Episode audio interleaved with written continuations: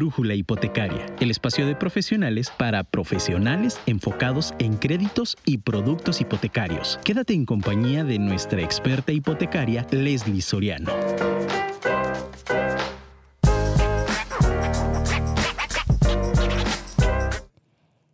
Experimenta la emoción de tener un lugar que puedas llamar hogar. Mi nombre es Leslie Soriano, soy especialista en créditos hipotecarios y hoy hablaremos acerca de garantía hipotecaria, dudas frecuentes, con nuestro invitado, el ingeniero Oscar Ayashi. ¿Lo pronuncia bien? Excelente. Bienvenidos a nuestro programa número 92 de Brújula Hipotecaria. Comenzamos.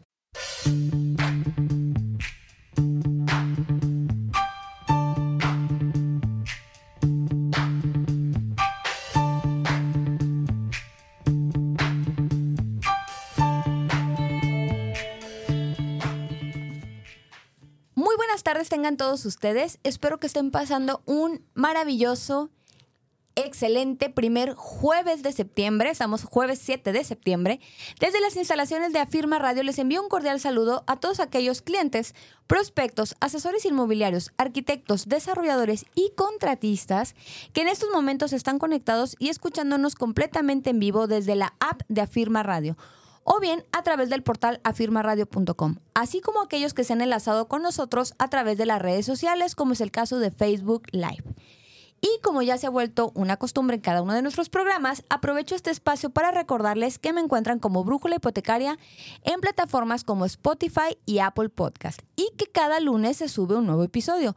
Por lo tanto, si no han tenido la oportunidad de escuchar el programa de certificaciones de competencias laborales en el sector inmobiliario con nuestro invitado Juan Arturo Ojeda García, director y fundador de Cuatro Estratégica, o bien, si es la primera vez que nos están escuchando, los invito a que terminando la transmisión del día de hoy se den una vuelta al podcast, donde explicamos desde qué es un broker, cuáles son nuestros servicios, hasta la descripción de los distintos destinos y productos hipotecarios, así como aquellos del Anaquel Pyme, entre otros temas, temas complementarios a este mundo de las hipotecas. Además, si desean hacernos llegar sus dudas, comentarios o saludos, pueden hacerlo a nuestro número en cabina, que es el 33 33 19 11 41. O bien pueden hacerlo directamente a mi teléfono personal, que es el 33 13 11 12 95. Y sin más, les recuerdo que hoy en Brújula Hipotecaria hablaremos acerca de garantía hipotecaria, dudas frecuentes con nuestro invitado, el ingeniero Oscar Ayashi. Pero antes de iniciar con nuestro programa, los invito a que nos acompañen a nuestra primera pausa comercial. Continuamos. Ha sido la pausa comercial más corta que hemos tenido en toda la vida del programa. Muchas gracias, chicos, en cabina. Y acaban de escuchar el número, sí, que les repito, es el 33 33 19 11 41 Muchísimas gracias por seguir conectados y les recuerdo también que cualquier duda, comentario o saludo me pueden mandar un mensaje a mi número personal, el 33 13 11 12 95.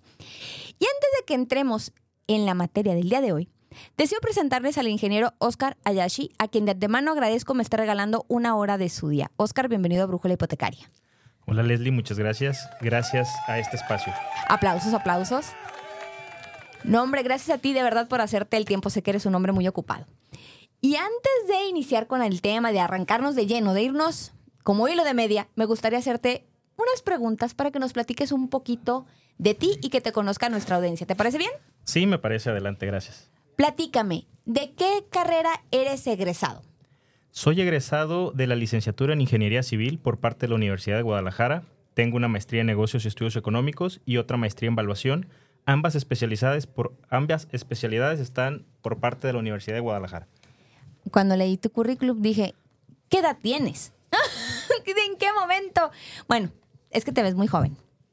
Pero ah, sigamos, ¿cuántos años de experiencia tienes entonces?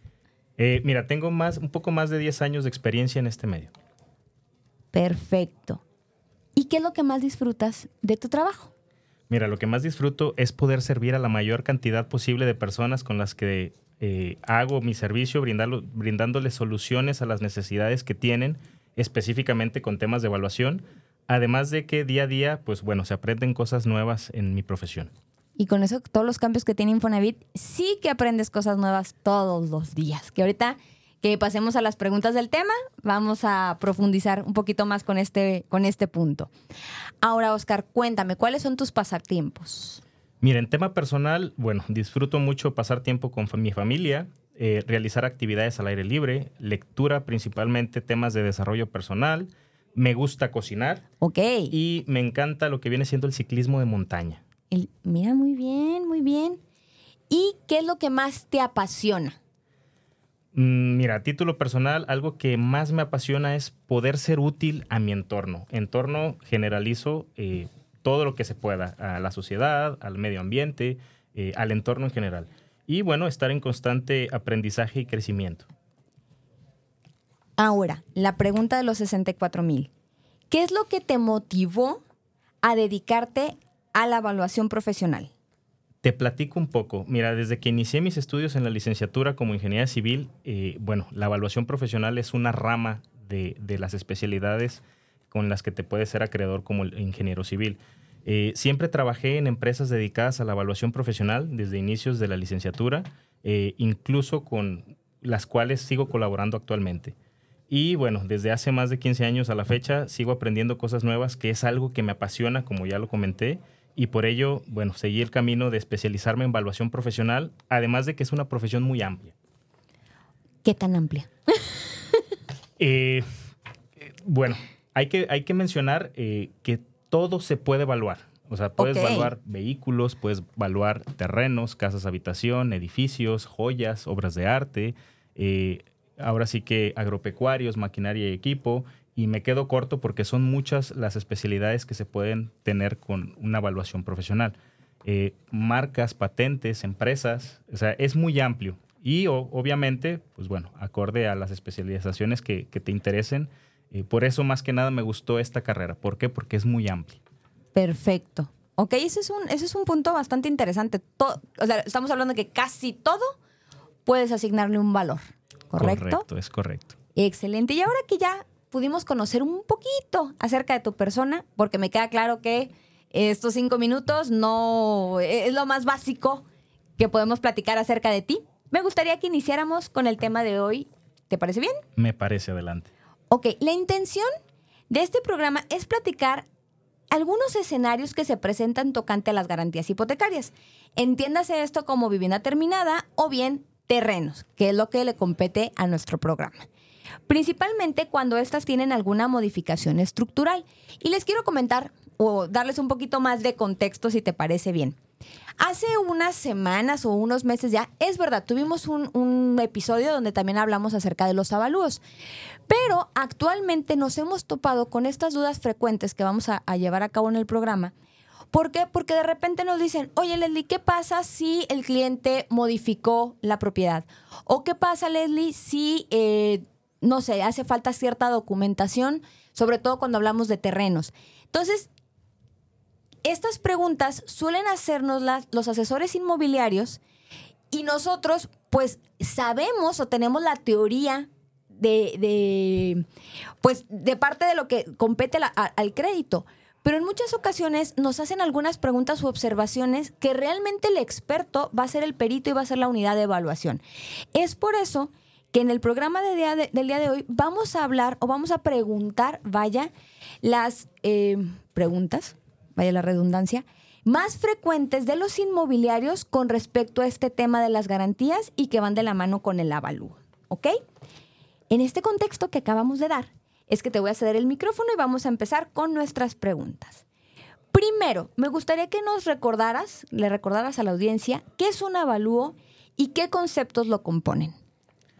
Ok, perfecto. Mira, un avalúo es un dictamen técnico de valor imparcial. Voy a destacar un poquito esta palabra imparcial. ¿Por qué? Porque el profesional que realiza este dictamen no tiene interés ni en comprar ni en vender. ¿Ok? Ah, perdón, perdón, perdón. Es que te iba a hacer una observación. Entonces me dices, es un tema imparcial, como bien mencionabas. Como no tengo yo la intención de comprar o vender, voy a tratar de ser lo más objetivo posible en el valor que le voy a dar al, al inmueble en este escenario, ¿correcto? Correcto. Ok, continúa, perdón. Bueno, recordando, dictamen técnico de valor imparcial es emitido por un valuador profesional que establece el valor de un bien. Digo bien porque, como lo mencionaba hace un momento, hay muchísimos bienes que se pueden valuar. Eh, vamos a tocar el tema referente al sector inmobiliario, pero bueno, aquí lo dejo como un bien. Eh, partiendo de las características físicas de este bien, características intrínsecas, su ubicación, su uso, su entorno en un momento determinado, eh, partiendo de principios valuatorios y diferentes enfoques, eh, que dependiendo del uso y propósito que vaya a tener este dictamen, es el análisis que se realiza. Ok, es decir, vamos a medir muchísimos factores más allá de solamente las condiciones del, inmueble o bueno, del bien, en este caso aterrizándolo al inmueble. ¿Ok? Hablando de una vivienda terminada. ¿Es correcta mi apreciación? Es correcta tu apreciación. Continúa, por favor. Eh, bueno, y también mencionabas, eh, bueno, me preguntabas qué es un avalúo y qué conceptos lo componen. Ahorita hablando, si estamos hablando de bienes inmuebles, en el caso de las viviendas terminadas, eh, bueno, los elementos que lo componen o los conceptos, pues puede ser el tipo de inmueble, si estamos hablando de un terreno, una casa, un departamento, un edificio, etcétera, el uso actual que tiene, la clase, hay clasificaciones que establece Sociedad Hipotecaria Federal como son eh, clase económica, interés social, medio, eh, lujo, superlujo, etc. Este, la edad que tiene el inmueble, las superficies de terreno y construcción, el número de niveles, espacios que los conforman, me refiero eh, recámaras, baños, estacionamientos, estancia, comedor, cocina, etc. El estado de conservación, la calidad del proyecto, su ubicación, entorno entre muchas otras variables más. Ok, esto es relevante porque cuando te haga las siguientes preguntas, sí, me gustaría mucho que los, que los asesores eh, tomaran esta, esta nota. Sí, eh, me decías que son tipo de inmueble, el uso actual, la clasificación, la edad, porque aparte es una pregunta muy, muy frecuente el tema de la edad. Me decías también superficie de terreno, eh, número de niveles, espacios que lo conforman, estado de conservación, calidad de proyecto, ubicación, entorno, entre algunos otros. Y esto es importante porque muchas veces cuando va el perito evaluador a visitar el inmueble, ¿sí? cuando lo hablamos o lo aterrizamos al tema de, créditos hipotecarios, nos han pasado algunos casos donde el valor no nos da, que eso es lo que me va a dar pie a la siguiente, a la siguiente pregunta. Y cuando le decimos al inmobiliario, oye, es que no vale 4 millones, y, esto es porque traigo un caso así, eh, no vale 4 millones, vale 3. Eh, nos dicen, oye, es que yo aquí tengo, y voy a poner entre comillas, un avalúo, que está súper sencillito, ¿sí? Y que nos dicen, oye, es que aquí me dijo el perito que mi casa o que la casa que estamos vendiendo sí vale 4 millones. Y eso suele ser, en muchos de los casos, una opinión de valor, y no un avalúo como tal. Por lo que mi pregunta es, ¿qué diferencia existe tomando en cuenta todos los conceptos que me acabas de platicar? Ok, perfecto. Diferencia entre una opinión de valor y un avalúo.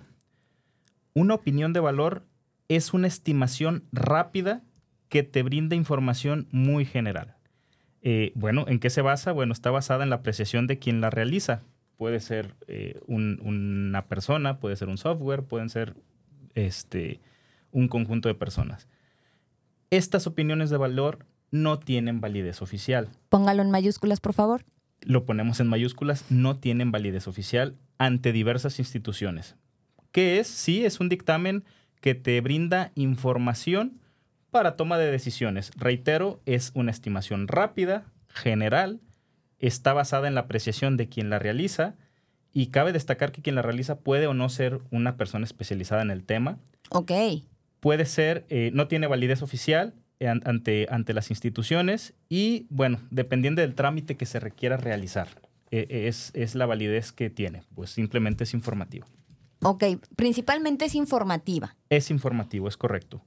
Ajá, perdóname, te interrumpí. Perdón, bueno, y, y, bueno, quien tome decisión sobre este, esta opinión de valor o esta estimación rápida, bueno, es muy válido tomar una decisión sobre ello, pero muchas veces no te ofrece una valoración justa, que te ofrezca un, precio justo. Me preguntabas cuál era la diferencia entre una opinión de valor y un avalúo. Eh, eso es lo que es una opinión. Déjame comentarte rápidamente. Un avalúo, un avalúo al contrario, implica un estudio más especializado, como la aplicación de metodologías avaladas a nivel mundial, como lo son normas internacionales de evaluación, incluso nacionales y locales, eh, además de que, pues bueno, al contrario de una opinión de valor es elaborado por un evaluador profesional. Eh, este evaluador profesional registrado ante eh, la Secretaría de Economía y teniendo registro nacional de profesionistas y cabe destacar que este avalúo tiene validez oficial. Y bueno, también hay diferentes tipos de avalúos. Dependiendo del trámite que se requiera realizar, varían los formatos y varía, varía el tratamiento que llevan. Perfecto. También pongamos en mayúsculas, por favor, el tema de la validez oficial.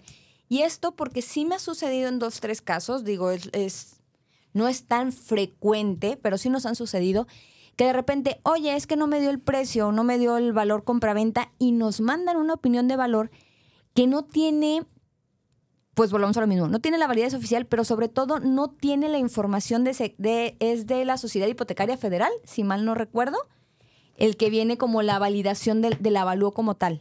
Creo que sí lo menciona. Corrígeme si me estoy equivocando. Pero al final del día es un formato que puede parecer un avalúo, lo que es una opinión de valor, porque incluso a veces que aparecen eh, comparativos, pero no trae más información, no trae como los formatos que normalmente tiene un avalúo, sobre todo se han visto, se han tenido oportunidad de revisar un avalúo bancario que traen ciertos códigos, que traen ciertas claves, que yo me he dado cuenta que cuando nos mandan una opinión de valor con un formato, voy a poner entre comillas de avalúo, pues así nos lo quieren pelear y las unidades nos dicen, pues es que no tiene validez, porque no está a través de, de Sociedad Hipotecaria Federal. Corrígeme si estoy exagerando. Eh, bueno, aquí, como mencionaba, depende del trámite que se va a realizar. El avalúo para Infonavit, eh, para garantía de crédito, es un tipo de avalúo dentro de los distintos trámites que existen. Este, y ese es un formato específico. No todos los formatos son iguales, pueden variar, este, pero sí las cinco distinciones principales que yo haría entre una opinión de valor y un avalúo serían, uno, la formalidad, Dos, el análisis que implica cada uno de ellos. Tres, el uso y el propósito, que esto es el destino, a, dónde van dirigidos estos avalúos. La validez oficial. Y obviamente, pues que están eh, la quinta, que el avalúo es elaborado por un evaluador profesional. Excelente. Y es que aunque no lo crean, a veces le doy lata a Oscar de, oye, esto tiene validez y ya lo checa. No. hay, tanta confianza ahí que es de, a ver, esto, esto sirve, no. Y ya nada más le digo al, moblero, no, no, no sirve.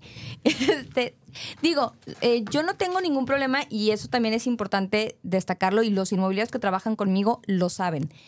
Cuando una evaluación no nos soporta el valor compraventa, sí busco decirles, bueno, dame, una, dame otro avalúo que sea oficial y yo, le, yo pido una, una, rectificación de los valores o pido que el banco revise con la unidad o con, el área de, de, avalúos, pues que los comparativos estén correctos, porque siempre vamos a buscar el cómo sí, pero nos va a facilitar muchísimo que la documentación que nos presenten para pelear estos valores sí sean documentos oficiales. ¿Ok? De este punto, ¿algo más que quieras aportar o pasamos a la siguiente pregunta? Eh, si gustas, pasamos a la siguiente. Perfecto. De la mano con el punto anterior, ¿por qué los inmobiliarios no deben basar su valor comercial? Aunque creo que ya lo respondimos, me gustaría hacerte la pregunta. ¿Por qué los inmobiliarios no deben basar su valor comercial en una opinión de valor? Ok. Bueno, aquí voy me voy a remitir un poquito a la respuesta anterior. Eh, cuando hablamos de una opinión de valor, te reitero, no se cuenta con un panorama completo. Eh, como lo mencioné en la pregunta anterior, una opinión de valor te brinda información muy general y para obtener un precio justo por un inmueble se debe de contemplar el panorama completo. Todo lo que nos habías dicho con antelación. Es correcto. Perfecto. Ahora que ya quedó claro la importancia de que sí sea un avalúo con validez oficial quiero hacerte otra pregunta que es recurrente entre los inmobiliarios y que incluso mencionabas como respuesta en uno de los puntos. Y es, ¿cuánto tiempo o qué edad, vamos a plantearlo de esa manera, debe tener una propiedad para ser sujeta de crédito? Ok, eh, aquí, bueno, mencionas una variable que es la edad, es una variable muy importante, pero para que un inmueble o una vivienda específicamente sea sujeta a crédito, ante las entidades eh, crediticias, hay diferentes factores. Para que una vivienda pueda ser sujeto a crédito, eh, primero que nada debe de garantizar cuando menos 30 años de vida útil remanente. Debe ser funcional, estar en condiciones de habitabilidad al momento de la visita del, profesional, en este caso el evaluador profesional, debe de contar con los espacios mínimos para ser considerada una vivienda y su uso debe de ser habitacional. Y me remito un poco a lo que mencionabas de la edad. El tema de la edad es subjetivo. ¿Por qué? Porque eh, hablaba de una vida remanente de 30 años, pero también depende de la clase del inmueble, si es económico, si es interés social, si es medio, si es eh, semilujo, residencial, residencial plus. Cada uno de estos tipos de inmuebles, acorde a su clase, tiene una vida total. Ok.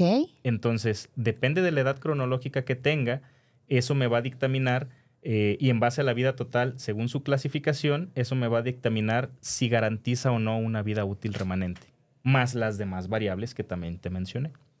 Ok, hemos aprendido, y de verdad he aprendido, y puedo hablar creo que por todos, algo nuevo.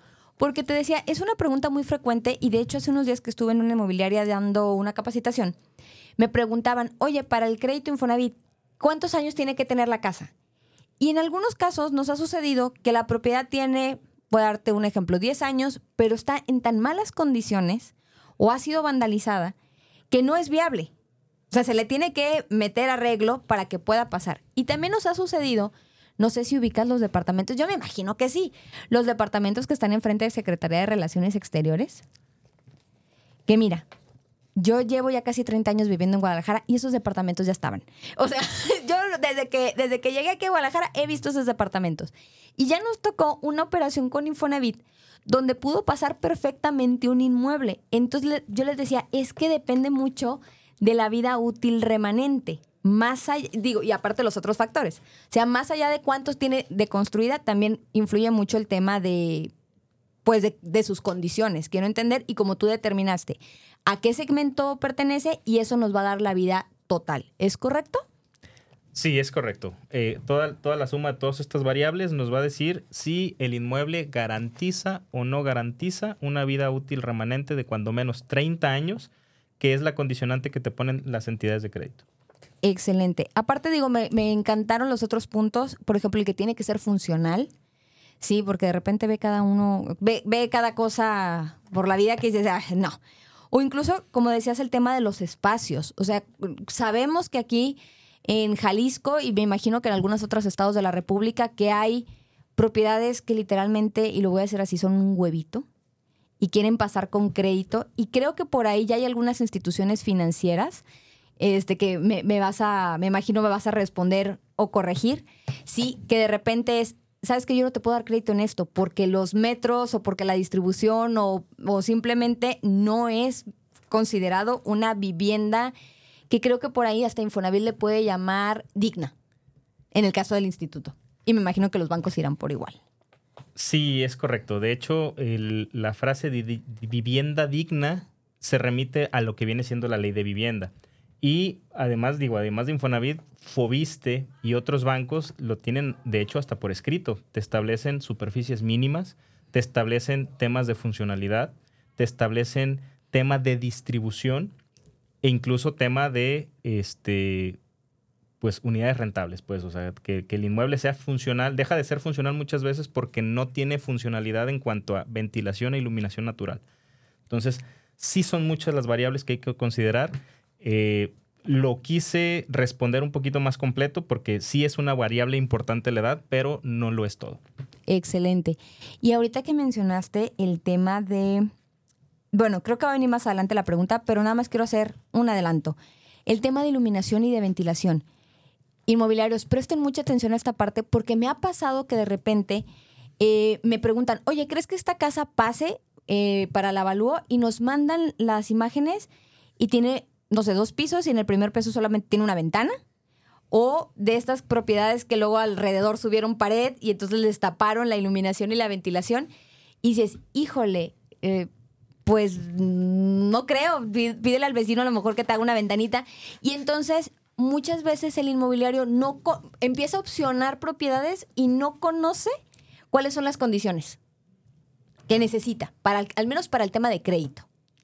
Claro, me pasa también mucho, y es una pregunta muy frecuente que te dicen, como bien lo mencionas, oye, ¿esta vivienda pasa? Ahí te va una respuesta con, contundente. El evaluador no toma la decisión de si la vivienda pasa o no pasa. Tome nota. Esa es decisión totalmente de la entidad de crédito que otorga el crédito si el inmueble es sujeto de crédito o no. La responsabilidad del evaluador profesional consiste en elaborar el avalúo en las condiciones en las que se encuentra al momento de la visita. A él le compete describir correctamente en un plano con, con cotas legibles donde se diferencien los espacios, me describa ventanas, puertas y en la descripción de la distribución del inmueble. Y obviamente sobre la funcionalidad. Es criterio del decir, ¿sabes qué? Pues para mí no es funcional porque aquí no hay iluminación y ventilación natural, lo que propicia eh, humedades, enfermedad, etcétera. Entonces, eso lo pone en el avalúo como notas, pero de él no depende decir si pasa o no pasa. ¿Qué tal? Porque muchas veces, ah, es que el perito y el perito y la realidad, entonces es, yo pongo las anotaciones que, se, que, que cumplen con la política que me pone el banco, por eso tiene un área de técnico eso y avalúos, y entonces, pues ellos ya nos van a determinar si es viable o no. ¿Esto es correcto? Es correcto. Y me remito un poquito a la primera pregunta que me hiciste sobre qué es un avalúo y destacamos la palabra imparcial. A eso nos referimos con imparcialidad porque el evaluador simplemente va a hacer su trabajo, va a hacer un avalúo en las condiciones en las que aprecia el inmueble, va a poner sus anotaciones y todo lo va a declarar en el avalúo. Perfecto. Y yéndome de la mano un poquito con lo que me está respondiendo, ¿qué materiales son aceptados? Porque también tiene, pues va de la mano con las características de la vivienda. Y de hecho son dos preguntas que voy a unificar, si te parecen bien. ¿Qué, qué materiales son aceptados por los bancos e Infonavit o cuáles no? Puede ser cualquiera de esas, de esas dos este, respuestas. Y obviamente, si se puede ahondar un poquito más en la parte de las características principales o si consideras que con lo mencionado ya no es necesario redundar. Eh, mira, para tema de material, estas dos preguntas van muy relacionadas también con la anterior. Este, en cuanto a materiales aceptados por los bancos o por el Infonavit o por cualquier otra institución de crédito, eh, está muy relacionado también eh, con lo que viene siendo la vida útil remanente. Eh, hablando de materiales y procesos constructivos, bueno, también depende pues de, que garanticen o no estos 30 años. Te pongo un ejemplo. casas que tienen techumbre de lámina o espacios, no digo que la casa, pero sí espacios que tienen techumbre de lámina, la lámina en sí, desde que sale de producción de fábrica, tiene una, por catálogo, tiene una vida total de 30 años.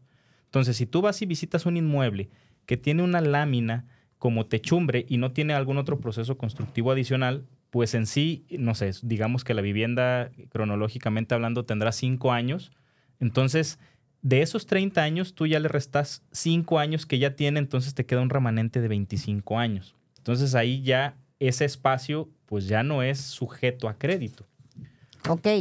O, eh, no sé, eh, muros, techos que están hechos con tabla roca y no hay algún otro proceso estructural o, proceso constructivo que garantice esa vida útil remanente de cuando menos 30 años. Entonces, ¿cuáles son los materiales más usados? Pues concreto, en el caso de pisos, pisos firmes de concreto, en el caso de muros, este, ladrillo, puede ser ladrillo, puede ser block, pueden ser eh, eh, pegados con mortero, recubiertos igual con mortero, pintura vinílica, este, losas de traveacero, este, y hay un sinfín de, procesos constructivos que te garantizan pues, la vida total del inmueble que muchas veces excede los 60 años. Ok, ok. Entonces, más allá de decir estos no, tiene que ver con cuánto me va a durar para cumplir con esta política de la vida total del inmueble o al menos la vida útil remanente. Es correcto. Ok, perfecto. ¿Hay algo más en este punto que consideres importante? Eh, bueno, sí, en tema de materiales, eh, muchas de las políticas o de los lineamientos que, indican es que sean materiales duraderos. Ok. te pueden especificar, no sé, concreto, eh, los aceros, lo que sea, pero sí que sean, no, no son como tan puntuales porque precisamente hay muchas combinaciones de materiales que te pueden garantizar este tipo de vida remanente. Lo que sí es un hecho es que, eh, por experiencia, eh, las áreas técnicas de las diferentes eh, delegaciones en Infonavit, cuando aprecian, no sé, un muro de adobe, ok de en sí pones adobe y eso en automático descalifica el crédito. ¿Por qué? Porque el adobe, pues, a final de cuentas se desmorona y no garantiza esa vida remanente que las instituciones piden. Ok. Es un buen punto porque sí, sí me ha tocado en algunas solicitudes que dice no adobe Pero la razón es por esta, es decir, eh, no, a lo mejor no dura todo lo que tendría que durar, eh, durar de vida útil remanente o de vida total y es por eso que te dice no. Sí, es correcto. O sea, como parte del proceso constructivo está comprobado que no te va a durar los 30 años mínimos que garantiza. Más bien, no te va a durar la totalidad de la vida del inmueble y por ende, con el paso de los tiempos, la vida remanente que las instituciones requieren. Excelente. Y no sé si tengas a la mano de memoria qué documentos para el avalúo tú requieres como perito cuando se trata de vivienda, porque luego vamos a hablar de temas de terreno, para vivienda nueva o vivienda usada. Ok, mira, hablando en mercado abierto individual, me refiero a cualquier inmueble, no, no, no documentación requerida por constructoras o inmobiliarias para construir vivienda. Eh, mercado abierto individual, si tú tienes una casa ya hecha y la vas a vender, por ejemplo, hablo específicamente de los documentos que te solicita un Infonavit, por ejemplo. Ok. Eh, te pide escritura, boleta predial, recibo de agua, te pide croquis o plano del inmueble, te pide una solicitud de avalúo firmada por el derechohabiente. Esa solicitud la pueden descargar del portal de Infonavit directamente. Ahí van datos de número de seguridad social, datos del solicitante, propietario del inmueble y la firma, la firma de el acreditado. Es importante que las solicitudes estén firmadas porque parte de los requisitos de esta institución es que si no viene firmada, puedes, eh, se ha dado históricamente que hay robos de identidad. Entonces, a partir de eso, digo, el, burro no era disco, lo hicieron. Este, toman medidas para previsoras para pues garantizar un responsable.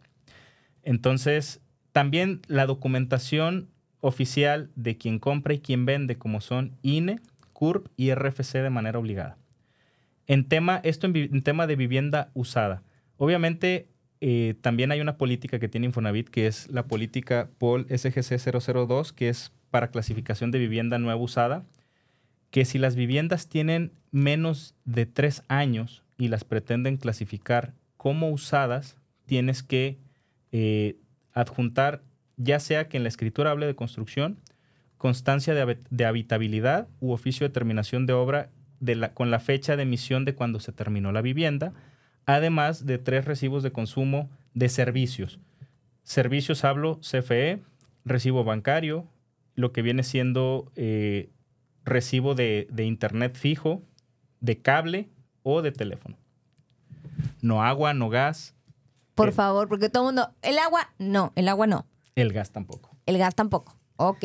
Es correcto. Y para viviendas nuevas es la misma documentación, solo que hay que también agregar el oficio de terminación de obra. Y también hay un documento adicional que a veces se pide cuando no hay claridad en lo que viene siendo eh, la numeración oficial del inmueble o la ubicación exacta del inmueble, que es el alineamiento y número oficial. Excelente. Y qué bueno que lo mencionas, porque ya nos pasó y creo que los radioescuchas se acordarán de este caso. Te lo platico rapidísimo por temas de tiempo.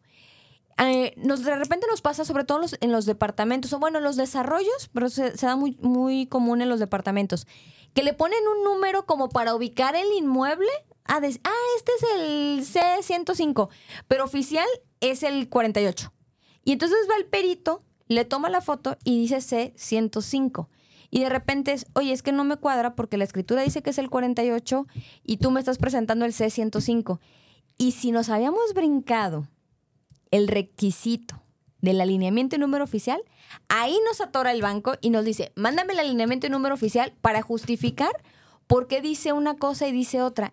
Lo tienes que mandar y luego le tienes que explicar al banco, ah, mira, es que es, una, es un manejo interno, pero ya nos atoró el trámite. Entonces, incluso si ese fuese el caso, creo que lo más sano es adjuntarlo desde el inicio. Sí, es correcto. Por ejemplo... O poner el número bien. Hay, estados de la República donde ya es un requisito obligatorio para cualquier trámite, y hablo en el caso específico de Aguascalientes, donde ellos ya por default tienen que adjuntar. ¿Por qué? Porque su delegación en sí no les acepta el expediente hasta que no viene el alineamiento y número oficial como parte del expediente obligatorio. Y bueno, el alineamiento y número oficial entre algunos otros documentos que pueden ser similares, lo único que lo que hacen es ayudar a identificar plenamente el inmueble. No tienes idea de los casos que han sucedido macabros en donde se hacen valuaciones de inmuebles que no existen. Ok. Y se cobran, obviamente, se, se baja ese recurso de inmuebles que no existen y bueno, se meten problemas al instituto, a la unidad, al evaluador, al controlador y a todos los implicados. Ok, entonces eh, yo recomiendo que si les pedimos el alineamiento y número oficial, por favor nos lo manden. Porque si de repente, oye, es que normalmente no lo piden y yo, este, mándanoslo. Hánoslo llegar este, para, para no tener problemas. Y antes de continuar con las siguientes preguntas, si te parece bien, Oscar, nos vamos a nuestra segunda pausa comercial, que tengo la sospecha que va a ser igual de cortita. Sí, va a ser igual de cortita. Regresamos. Muchísimas gracias por seguir conectados en las diferentes plataformas con nosotros. Acaban de escuchar el teléfono en cabina y también les recuerdo mi número personal 33 13 11 12 95. 33 13 11 12 95 para cualquier duda, saludo o comentario. Y quiero aprovechar un minutito para mandar saludos a las inmobiliarias, los asesores que nos están escuchando. Sí, Delia, muchísimas gracias. Nos dice que está muy interesante el tema.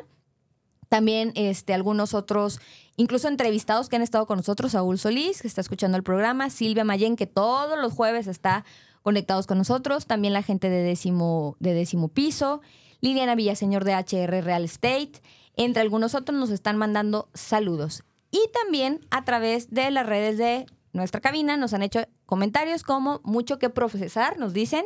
Gracias por el programa de hoy, escuchando desde San Luis Potosí. Hola, muy buen programa, experto en la materia el invitado, felicidades por el programa. También nos dicen saludos desde Guanajuato, información muy buena y clara, buen invitado el día de hoy. Y también Marta nos está preguntando, ¿por qué razón los recibos del agua o gas pues no pueden tomarse? Ok, hablábamos que eh, pusimos el ejemplo de Infonavit. ¿Por qué pusimos que recibos de agua y gas no? Simplemente porque en sus políticas así lo establecen. De hecho, esa política es pública. Ustedes pueden entrar al portal de Infonavit. Entran al portal de Infonavit. En la parte superior derecha hay un apartado donde viene, eh, si mal no recuerdo, eh, como aliados o externos no, recuerdo, pero en, todo lo que viene siendo es proveedores externos. Proveedores externos. Proveedores externos. Dentro de los proveedores externos hay un apartado que se llama unidades de evaluación. Ustedes ingresan ahí y ahí vienen todos los lineamientos más importantes que las unidades de evaluación deben de acatar. Entre ellos, bueno, viene la solicitud, vienen eh, los dictámenes técnicos y todo. Y en este apartado van a encontrar los lineamientos para avalúos, donde vienen las documentaciones, la documentación oficial que se requiere, y viene la política POL SGC-002 para la clasificación de vivienda nueva usada.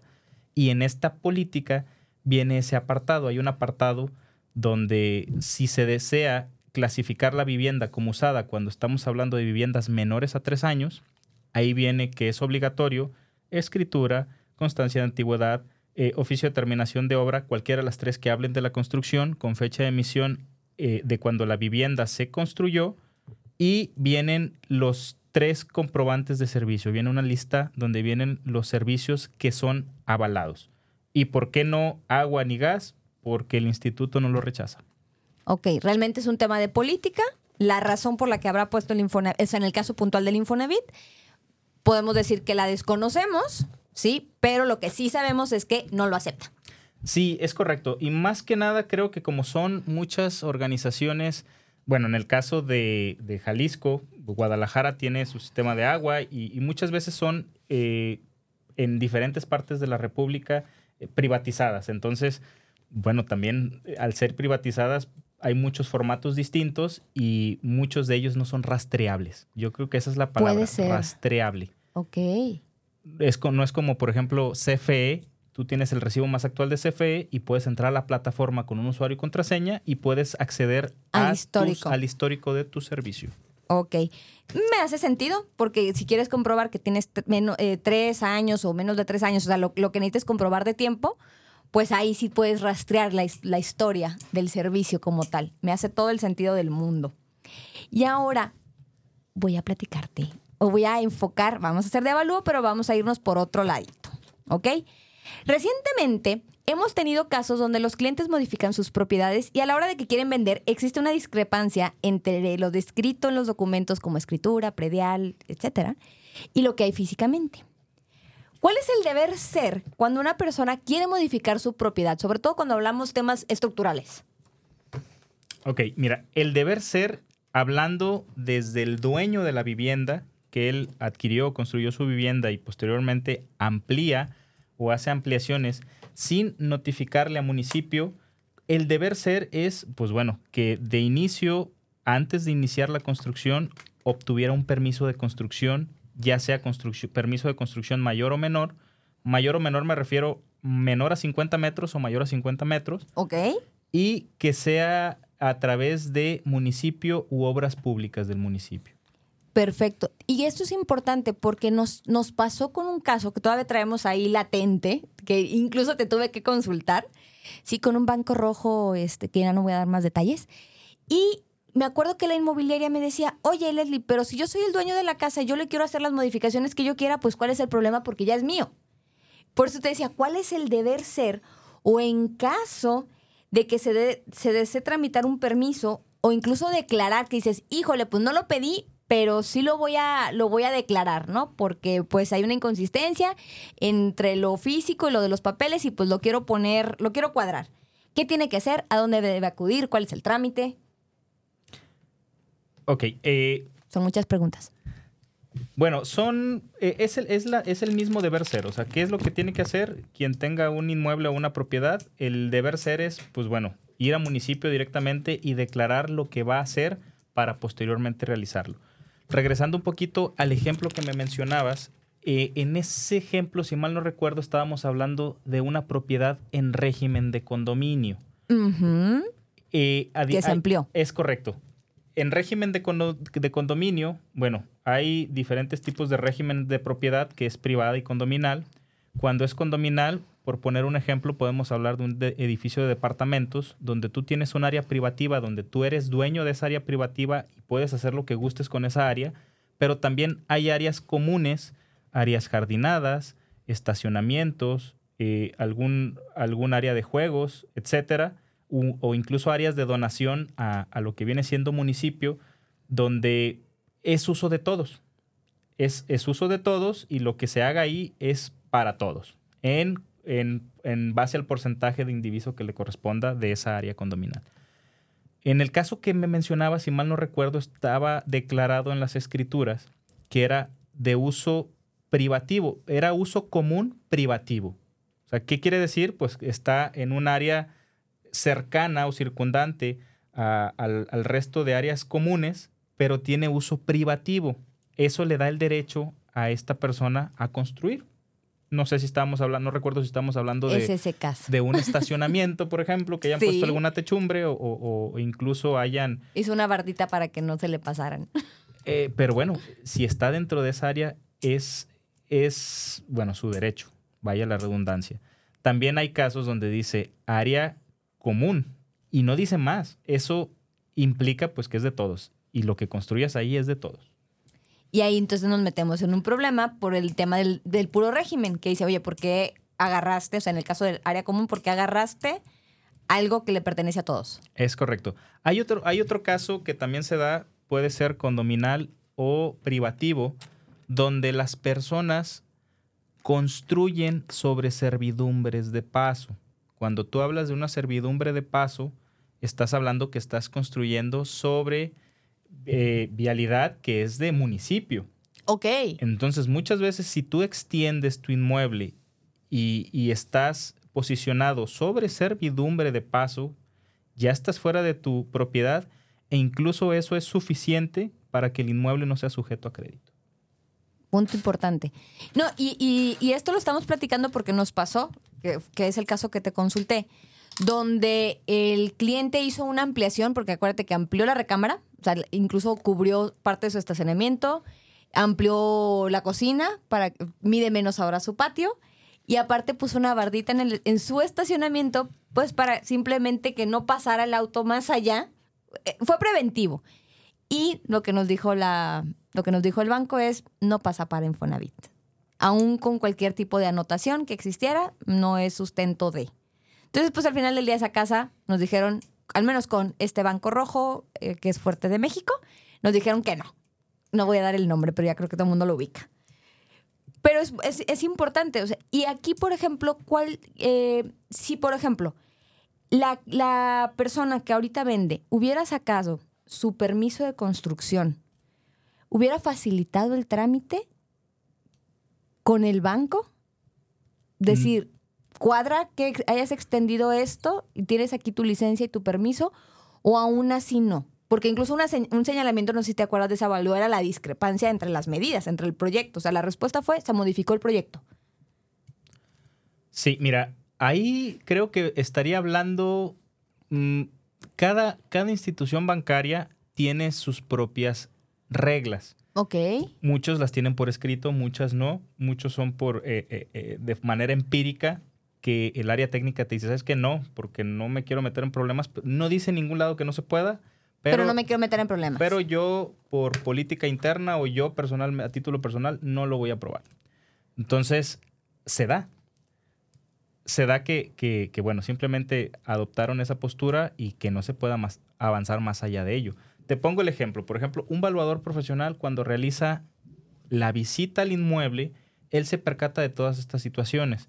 Hace un levantamiento, eh, identifica qué es lo privativo, qué es lo común, qué es lo privativo de uso exclusivo o lo común de uso privativo, eh, y él define lo que te comentaba, si estamos dentro de nuestro polígono o estamos fuera, si incumplimos o dejamos de hacerlo. En este caso que me comentabas, creo que era válido, era válido que, que pudiera construir, pero reitero, muchas veces es tema de criterio Ok. de las instituciones. Y qué bueno que lo mencionas, porque muchas veces, pues como tú dices, lo, lo peleamos, buscamos el como si pase. El inmobiliario es, oye, es que sí debe de pasar, o, el, o, o a lo mejor el inmobiliario no, el, el vendedor como tal del inmueble te dice, es que sí debe de pasar, y el banco te dice, no. Y es como mencionas, o sea, va a haber cosas que a lo mejor no están explícitas, pero te dicen, no me late, eh, no me cuadra con la información, hay discrepancia, eh, la razón que quieras, y simplemente no pasa. ¿Es correcto? Es correcto. También digo, cabe destacar, eh, reitero, tema de criterio, pero hay una, poli- hay una regla en Sociedad Hipotecaria Federal donde cuando lo, el cuando lo físico no concuerda con lo documental, está en todo derecho pues desacreditar un caso. Entonces digo, va depende, depende del caso. No hablo en particular de este porque habría que analizar la Ajá, documentación. exacto, todo el Este, expediente. Pero bueno, sí hay un apartado, pues, donde tiene documentalmente que estar respaldado. Digo, esto es un punto importante porque yo en este caso, digo, lo, lo- lo platico, no estoy dando más, más detalles de, de la inmobiliaria ni nada, pero lo platico porque algo que yo le decía mucho a, a- al- a la parte vendedora es, sí es verdad, es nuestro inmueble, pero lo, siempre lo más sano es sacar las licencias, sacar los permisos. ¿Por qué? Porque, exacto, va a haber una, una discrepancia entre lo escrito, entre lo documentado oficial, porque al final del día una escritura es un documento oficial. El predial pues va a reflejar los metros que, que en teoría vienen también en la escritura, pero nos puede ayudar mucho el hecho de, oye, ¿sabes que hice una ampliación? Aquí tengo mis permisos, tengo mi licencia, y entonces si hay una discrepancia de 10 metros, pero perfectamente están justificados aquí. Entonces nos pueden facilitar bastante la existencia con respecto al tema de acreditar esa parte eh, o acreditar estos bienes inmuebles con, con los bancos. Que era una de las preguntas que te iba a hacer, pero que creo que hemos dado respuesta, que es cómo afectaba en los créditos hipotecarios el tema de estas discrepancias y cómo podían subsanarse. Ahora, pues me decías que entran los criterios de la unidad de evaluación, eh, que era otra de las preguntas, pero creo que hemos Banco. abarcado. Este, ajá, eh, o incluso los del banco, como bien mencionas, ¿no? Que a lo mejor tú dices, para mí sí pudiera pasar, pero internamente eh, no me es, no hay tanto sustento. Quiero entender que puede ir por ahí. ¿Es correcto? Sí, es correcto. Excelente. Entonces, nos vamos a pasar a tema de terreno. ¿Te parece bien? Sí. Ok, ¿qué características o requisitos debe cumplir un terreno para ser sujeto de crédito? Principalmente me quiero enfocar en la parte de Infonavit, porque ahorita que, que tiene relativamente poco este, este crédito, pues ha agarrado impulso, que la gente ya pueda comprar su terreno a través de una prestación como es el Infonavit. Sí, correcto. Bueno, hablando del caso de Infonavit, ¿qué características debe de cumplir el terreno para ser sujeto a crédito?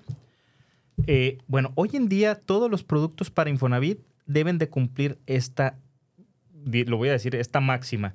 Tienen que estar dentro de una zona de consolidación urbana según el visor urbano. es el visor urbano, bueno, es una plataforma de RUB, que es el registro único de vivienda. Eh, Infonavit y RUB hicieron mancuerna, trabajan en conjunto con algunas aplicaciones que eh, nosotros ya debemos de utilizar para dar cumplimiento a los avalúos. Y lo primero que debe de, debemos de cumplir es que el inmueble esté dentro de una zona de consolidación urbana según este visor urbano y según RUB. Si nosotros, por ejemplo, identificamos el inmueble y resulta que está o a las afueras o de, plano está en una zona donde no hay eh, consolidación urbana, como ellos lo comentan. ¿Qué es la consolidación urbana? Nivel de empleo, nivel de equipamiento urbano, infraestructura, este, acceso a, hospitales, escuelas, eh, todos este tipo de servicios que ellos consideran fundamentales para que la vivienda pues, sea considerada consolidada. Ese como punto número uno. Punto número dos, tema documental. Escrituras y predial deben de estar individualizados. ¿Qué es individualizados? O sea, que no hablen de, no sé, hay muchos terrenos grandes que de repente se lotifican y te hablan de la descripción de, todo, de todos, pero no están individualizados. O sea, que la escritura esté individualizada y hable particularmente del terreno que vamos a evaluar. Tema de boleta predial, la misma manera. Tiene que tener su cuenta predial individualizada. No hablar del, del macrolote, sino de la cuenta predial individualizada. El uso de suelo debe de ser habitacional. La factibilidad debe de, y bueno, esto va relacionado con el tema de la consolidación urbana, debe haber factibilidad de servicios públicos. De hecho, eh, una de las documentaciones que te piden es factibilidad de servicio cuando no, no se aprecia que haya garantía o, a, simple vista no se aprecien los diferentes servicios, eh, factibilidad de servicios públicos como es agua, luz, drenaje e incluso el acceso al inmueble. Y también, como todos los productos de Infonavit, no deben de encontrarse en zonas de riesgo, zonas de inundaciones, zonas de deslave, volcanes, etcétera. Bueno, mucho de ello lo descarta Protección Civil. Que aquí en Guadalajara, eso de las inundaciones, bueno, no voy a entrar en detalles. Continúa, por favor. Pues no entremos en detalles porque nos quedamos sin trabajo con estas últimas publicaciones. Y, ajá, me decías no encontrarse en zona de riesgo. Es correcto, no estar en zonas de riesgo y bueno, pues evaluar en, el, en, la misma posibilidad de hacer el servicio, el equipamiento urbano y los servicios públicos que existan, como ya te decía, educación, salud, abasto, recreación, áreas verdes, transporte, recolección de basura, entre muchos otros más. Y creo que esto es un buen punto porque creo que se evita, no, más, no es que crea, se evita el que después utilicemos créditos en zonas que de plano no van a cumplir con estas cosas. Por ejemplo, hubo muchos desarrollos, no sé si recuerdas hace unos años, que estaban lejísimos. La gente usaba su Infonavit y les decían, sí, es que van a hacer calle y van a hacer un centro comercial y van a hacer no sé qué, y de repente no hacían absolutamente nada, y no tenían accesos, no tenían centros comerciales, no tenían escuela, no tenían absolutamente nada de lo prometido. Y al final del día no se iban a vivir ahí, porque no podían vivir ahí. Quiero creer que va por ahí este asunto. Bueno, yo, yo me remito a la frase que te hice hace un momento, que el burro no era arisco, se hizo. Este, muchas de estas medidas que el Infonavit ha tomado precisamente han sido por este tipo de cuestiones. La, eh, ahora sí que la construcción de vivienda desmedidamente, sin una, sin una traza, sin una planeación, pues obviamente eh, genera toda esta, todas estas casas construidas pues en la periferia. Por eso ellos hacen mancuerna con Ruby y dicen, ¿sabes qué? Vamos a estructurar que estas viviendas a las que les vamos a dar crédito estén en zonas consolidadas, tengan acceso a empleos, tengan acceso a servicios públicos, tengan acceso a infraestructura adecuada que eh, eh, ahorita si hablamos de ese tipo de casos, o sea, si en aquel entonces hubiera esto, estas medidas, muchos de los créditos o, de las casas quedan, eh, pues se descalifican en automático porque no están en zonas de consolidación urbana. De hecho, esta es una medida que se tomó a raíz de ello. También hay una aplicación que utilizamos, que por cierto, el día la están actualizando hoy en su versión 2.0, que es para la toma de fotografías de los inmuebles. Por eso ha estado fallando últimamente. Sí, eh, mañana van a hacer una actualización de, este aplicativo, van a borrar toda la información. Bueno, esto es para mejorar el servicio y que, el servicio que los valores profesionales les prestan sea más eficiente. Eh, pero bueno, este uso de aplicación, si tú no tomas fotografías a través de esta aplicación para un avalúo para crédito, no funciona y no, no podemos terminar el proceso, pero esta medida se toma precisamente por lo que comentábamos también hace, hace rato, viviendas inexistentes o, que tomaba o que se pone, colocan fotografías donde no van, etcétera. Bueno, muchas medidas eh, eh, que han pasado. Entonces, bueno, esto pasa por ello. O viviendas duplicadas, que esa es otra. Viviendas duplicadas. Que en la misma casa le ponen 10 números distintos, también ahí se van a dar cuenta con ese sistema. Es correcto. Bueno, todas las medidas que se han implementado, bueno, han sido... Consecuencia. Consecuencia. Perfecto. ¿Y con qué documentos o qué documento? Porque eh, la realidad es que también invité a Oscar porque es con quien llevo las operaciones con, eh, de avalúo con Infonavit, ¿sí? Que, este, recomendable y rápido. Ah, por cierto, tengo buenos comentarios de, de algunas inmobiliarias. Pero, pero, este, me gustaría que nos platicaras con qué documentos se debe contar para poder avanzar con un avalúo en el supuesto de un terreno. ¿Cambia versus una vivienda terminada? ¿En algo? ¿Tema documental? Sí. Mm, sí varía, sí, sí, se incrementa algún tipo de documentos, son muy similares, pero hay cierta variación. Por ejemplo, en el caso de eh, documentación para adquisición de terreno, que es el nuevo producto o, el producto más reciente que maneja Infonavit, como te lo comentaba, escritura de propiedad que esté individualizada y debidamente inscrita ante registro público de la propiedad. Boleta predial también individualizada. Eh, en el caso para la determinación del uso de suelo habitacional, este, ¿cuáles son los documentos que pueden llegar a, solicitar? Eh, bueno, mismo puede ser el mismo título de propiedad o la misma escritura que, ya mencione eh, el uso que tiene el inmueble, la boleta predial vigente, donde pues también se menciona el uso de suelo, o alguna constancia de zonificación en base al plan de desarrollo eh, urbano o cualquier otro documento que, bueno, mencione el tipo de uso de suelo de este inmueble. Ok. Eh, plano o croquis de la poligonal del terreno. ¿Qué quiere decir? Eh, el terreno donde está ubicado, preferentemente dentro de la manzana.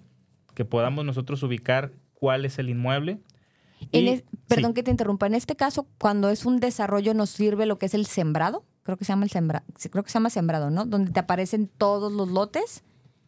Sí, cuando es un desarrollo nos sirve el sembrado. En este caso, pues bueno, viene la notificación de todo, lo, de todo el proyecto, vienen medias y colindancias, viene lote, manzana y muchas veces el mismo número oficial. Si nos sirve, eh, obviamente depende del formato. Ok. Porque de ahí podemos tomar la macro, que es la ubicación del terreno dentro del resto del proyecto y hacer un zoom a grado de que tú puedas ubicar perfectamente el, perfectamente el lote, y las calles circundantes. Ok. O sea, puede ser. Depende, es correcto. Pero depende. Sí, es correcto, pero sí funciona, ¿eh? Ok. Perdón, te interrumpí. Continúa. No te preocupes. Boleta de agua o algún documento emitido por la autoridad competente eh, que garantice la factibilidad de este servicio público. ¿Puedo interrumpirte aquí? Sí. Por favor, digo, este, tomen nota. En muchos casos me ha sucedido que ya los bancos, o sea, no nada más hablando de Infonavit, los bancos ya están solicitando la factibilidad del agua. ¿Por qué? Porque en algunas ocasiones, por ejemplo, tenemos desarrollos que es una cuenta, o a veces lo que pasa en los departamentos, que es una sola cuenta, y luego se, la misma cuenta empieza como a dividir este, hacia los lotes o hacia las casas el servicio, pero no tienen ellos las individualizadas. No sé si te ha pasado. A mí ya. mira, sí, aquí en este caso hablamos, puede ser individualizado y puede ser no individualizado. ¿Por qué? O, sea, aquí lo que nos interesa es la factibilidad del, servicio. Que es a lo que yo iba. En muchas ocasiones nos has pasado así y nos dicen, ay, es que con la carta de, cuotas de mantenimiento ahí te dice que viene el agua. Y entonces tenemos que dar por bueno que tiene el servicio. Y ya los bancos, o sea, no nada más Infonavit, ya los bancos nos está diciendo, si este fuese el caso, yo necesito la factibilidad del agua del desarrollo para saber que sí tiene el servicio. Y entonces, si se las pedimos asesores, de verdad no es por mala onda, es política del banco o del Infonavit. Perdón, era un paréntesis cultural. Correcto. Sí, te digo, la importancia de la factibilidad es más que nada eso, porque muchas veces puedes llegar a un, a un lote de terreno donde volteas para todos lados dónde está el agua? y no ves, no ves el medidor, el, medidor o, por dónde pasa el agua. Pero sí necesitamos que una institución, en este caso municipio, pues nos emita ese documento. Ok. Otro documento muy importante y obligatorio, constancia de alineamiento y número oficial. En el caso del terreno es obligatorio eh, el este requisito. Sí, es obligatorio. O algún documento, digo, nosotros lo llamamos constancia de alineamiento y número oficial, pero déjame decirte que en muchas partes de la República, en otros estados, les ponen otro nombre. Entonces es la constancia de alineamiento y número oficial o su equivalente. ¿Qué es su equivalente? Que nos ayude a identificar plenamente la ubicación del inmueble, este, preferentemente pues con distancias a esquinas y nos hable pues de las, de las calles circundantes. Ok. Eh, Este documento también depende de cada municipio los formatos. Hay unos que te los ponen con croquis y hay muy detallados, con georreferencias, etcétera. Eh, Eso es lo ideal. También, al igual que los de todos los productos para Infonavit, solicitud de avalúo en original firmada por el derechohabiente y donde se menciona explícitamente el tipo de crédito. Oye, es que en la solicitud de avalúo, eh, pues no, la que yo tengo no viene ese tipo de crédito. Ahorita ya está actualizada. En el portal de Infonavit tú entras y vas a descargar en la parte superior donde vienen todos los tipos de créditos que manejan y para el cual va destinado el crédito. Porque, digo, habemos muchos o hay quien todavía sigue usando el formato de hace 10 años. Y, no viene el terreno. Y por no viene el terreno, por ejemplo. Entonces, bueno, el- la solicitud que viene en el portal de Infonavit está actualizada. Perfecto. También anoten esto, brokers que nos estén escuchando, porque, por ejemplo, para el Cofinavit ya es de carácter obligatorio que nosotros como gestores llenemos la solicitud del Infonavit y se mande junto con el expediente. Entonces, este, también tomen nota de que hay que actualizar el formato correspondiente para cada uno de los productos. Bueno, hace rato hablábamos también de la, de la factibilidad del agua, pero también eh, puede ser la factibilidad de servicios general. O sea, depende, reitero, tú puedes llegar, porque nos ha tocado, esta es como opcional, puedes llegar a un desarrollo donde tú volteas para todos lados y ya está urbanizado, ya hay vialidades, ya está muy de- bien definido los lotes e incluso ya tienen su salida a, a- a drenaje, agua y, y casi que la mufa está ya puesta como para que pongas tu medidor. Entonces, en ese caso, pues la verdad es que la factibilidad de servicios no es necesaria porque es evidente que el mismo desarrollo ya tiene todo bajo control. Te la pueden dar, que si tú la solicitas es obvio que lo van a tener porque ya hicieron todo en orden. Pero, Pero- también te puedes llegar a un desarrollo donde no haya, o incluso no desarrollo, simplemente sea un área donde todavía no esté terminada la urbanización y ahí sí te vamos a pedir factibilidad de servicios. Ok, Y Pero- bueno, como ya lo comentaba, los eh, documentos. documentos de quien compra y quien vende. ¿Qué documentos? INE, CURP y RFC. Si estamos hablando de una persona moral quien vende, con la constancia de situación fiscal es suficiente. Excelente. Digo, qué bueno que lo, que lo mencionas. Y tampoco es mala onda. Si les pedimos la constancia de situación fiscal de quien compre, de quien vende, es porque ya es de carácter obligatorio presentarla. En este caso, nada más como consulta. Digo, para el tema del banco con notaría, o sea, con el banco y con notaría es de carácter obligatorio presentarlo eh, activo o reactivado. Para mandar a hacer un avalúo, vamos a hacer el supuesto de que es una persona que se suspendió de actividades. Este, inicialmente que me mande su constancia, no importa que esté suspendido o necesita reactivarse desde que entramos a etapa de, de avalúo. Para la elaboración del avalúo, no importa que esté suspendido, pero que, sea, cuando- que corresponda al- a la persona. Perfecto. Ya cuando llegamos a notaría ya debe de estar reactivado. Ya cuando llegas a notaría tiene que estar reactivado porque es un parte de los requisitos que la misma notaría te requiere. No es mala onda, de verdad. Créanos, son requisitos de carácter obligatorio. Pues sin más, te agradezco muchísimo, Oscar. Nos pasamos un poquitito, un poquitito, un poquitito. Pero creo que es un tema importante. Creo que abarcamos las preguntas eh, más relevantes que nos hacen los asesores.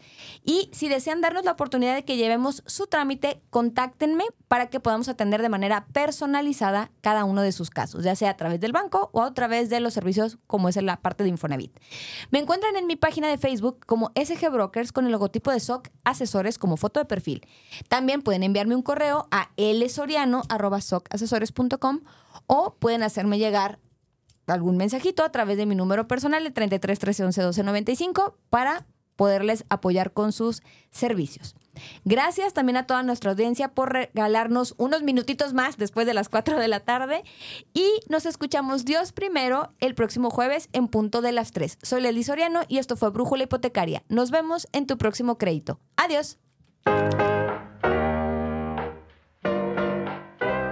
Sin lugar a duda, hoy tenemos la dirección correcta. ¿Y hacia dónde vas tú? Escucha nuestro siguiente programa y conviértete en un experto broker hipotecario. Te esperamos el próximo jueves en punto de las 3 de la tarde.